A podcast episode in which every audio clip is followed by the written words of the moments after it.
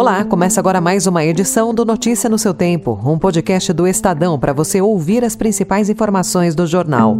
Esses são os destaques do dia. Deputados pedem texto mais rígido para novas regras fiscais. Lula tira grades do Planalto, enquanto GCI prepara edital para cercadão. E Ministério da Justiça manda a Polícia Federal investigar manipulação de resultados no futebol brasileiro. Hoje é quinta-feira, 11 de maio de 2023. Estadão apresenta Notícia no seu tempo.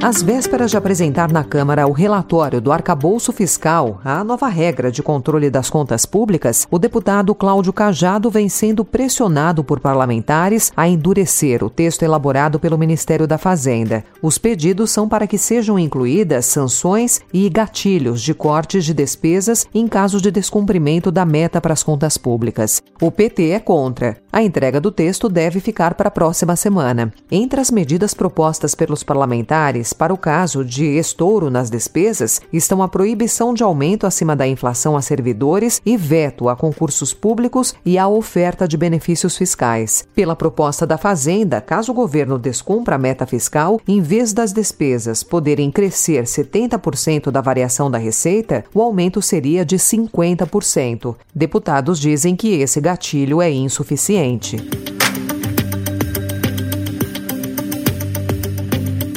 A indústria brasileira voltou ao azul em março. A produção cresceu 1,1% ante fevereiro, superando a perda de 0,5% acumulada nos dois meses anteriores. Segundo André Macedo, gerente da pesquisa do IBGE, é o melhor mês de março desde 2013, quando havia crescido 1,8%. 16 dos 25 ramos industriais pesquisados tiveram alta, entre eles máquinas e equipamentos, equipamentos de informática, farmoquímicos e farmacêuticos e couro e calçados.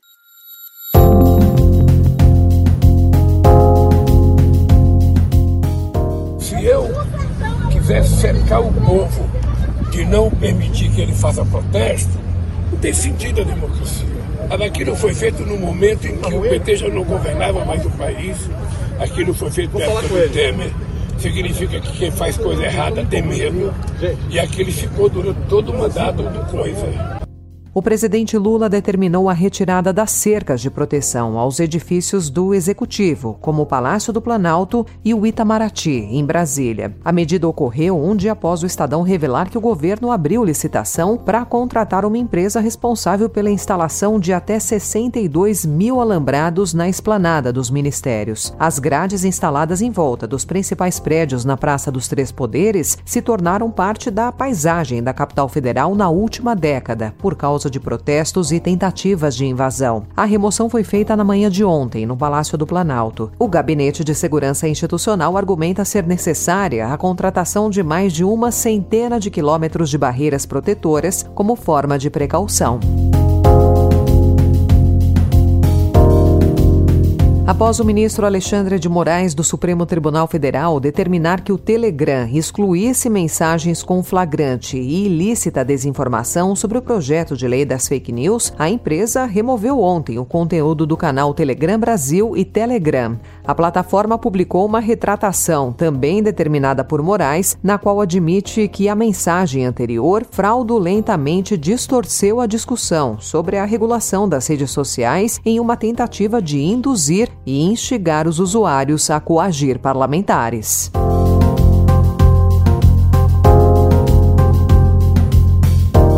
Tramitação do projeto de lei das fake news está parada. A votação foi adiada por pressão de plataformas como Google, TikTok e Meta e também da oposição. A incerteza sobre o número de votos para aprovar a proposta fez com que a base governista optasse por cancelar a apreciação do projeto. A nova estratégia da base é fatiar alguns temas que eram tratados no PL.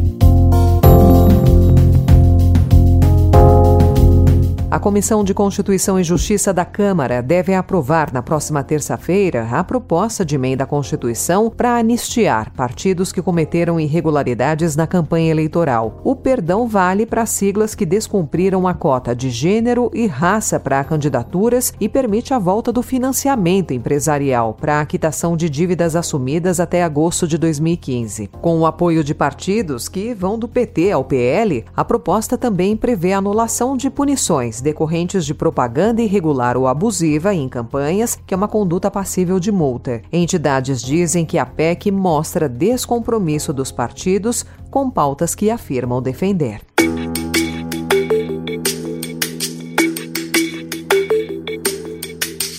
O assessor especial de Relações Internacionais do Planalto, Celso Amorim, se reuniu ontem em Kiev com o presidente da Ucrânia, Volodymyr Zelensky, e com o vice-chanceler ucraniano Andrei Melnik. Segundo Amorim, o diálogo foi positivo para a construção de uma relação de confiança entre os dois países. Do pouco que se sabe, a partir do relato da chancelaria ucraniana, a conversa foi sobre o plano de Zelensky para pôr fim à guerra com a Rússia.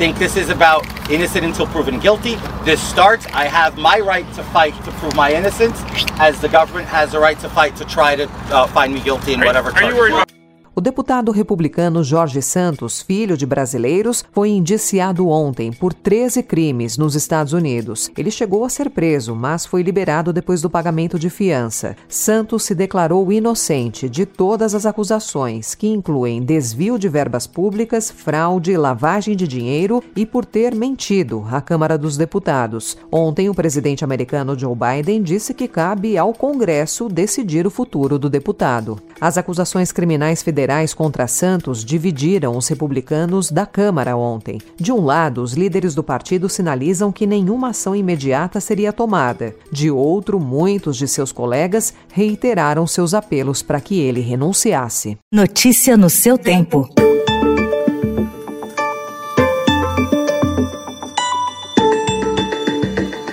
A morte de um caçador de javalis no interior de São Paulo na semana passada não foi um caso isolado. Embora não haja estatística oficial, a reportagem do Estadão apurou outras 10 mortes com o mesmo padrão desde 2019 no Brasil. Permitida pelos órgãos ambientais para controle de uma espécie invasora, a caça a esses animais movimenta um negócio que vai da venda de armas e munições ao esporte, incluindo até safaris. O homem que atirou e matou um colega durante uma caçada, no sábado, em Pindamonhangaba, tem um registro de colecionador, atirador e caçador, segundo a Polícia Civil. Para especialistas, faltam treinamentos e maior controle dessa atividade.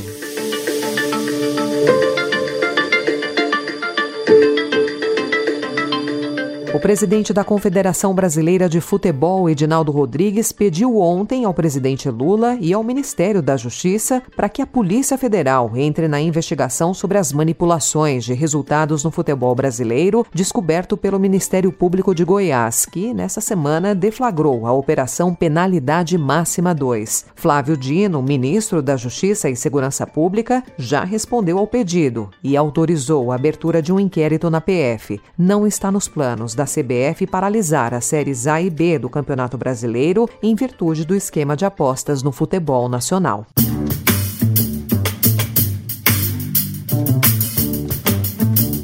Essa foi mais uma edição do Notícia no seu Tempo, com a apresentação e roteiro de Alessandra Romano, produção e finalização de Mônica Herculano. O editor de núcleo de áudio é Emanuel Bonfim. Obrigada pela sua escuta até aqui e até amanhã. Você ouviu Notícia no seu tempo.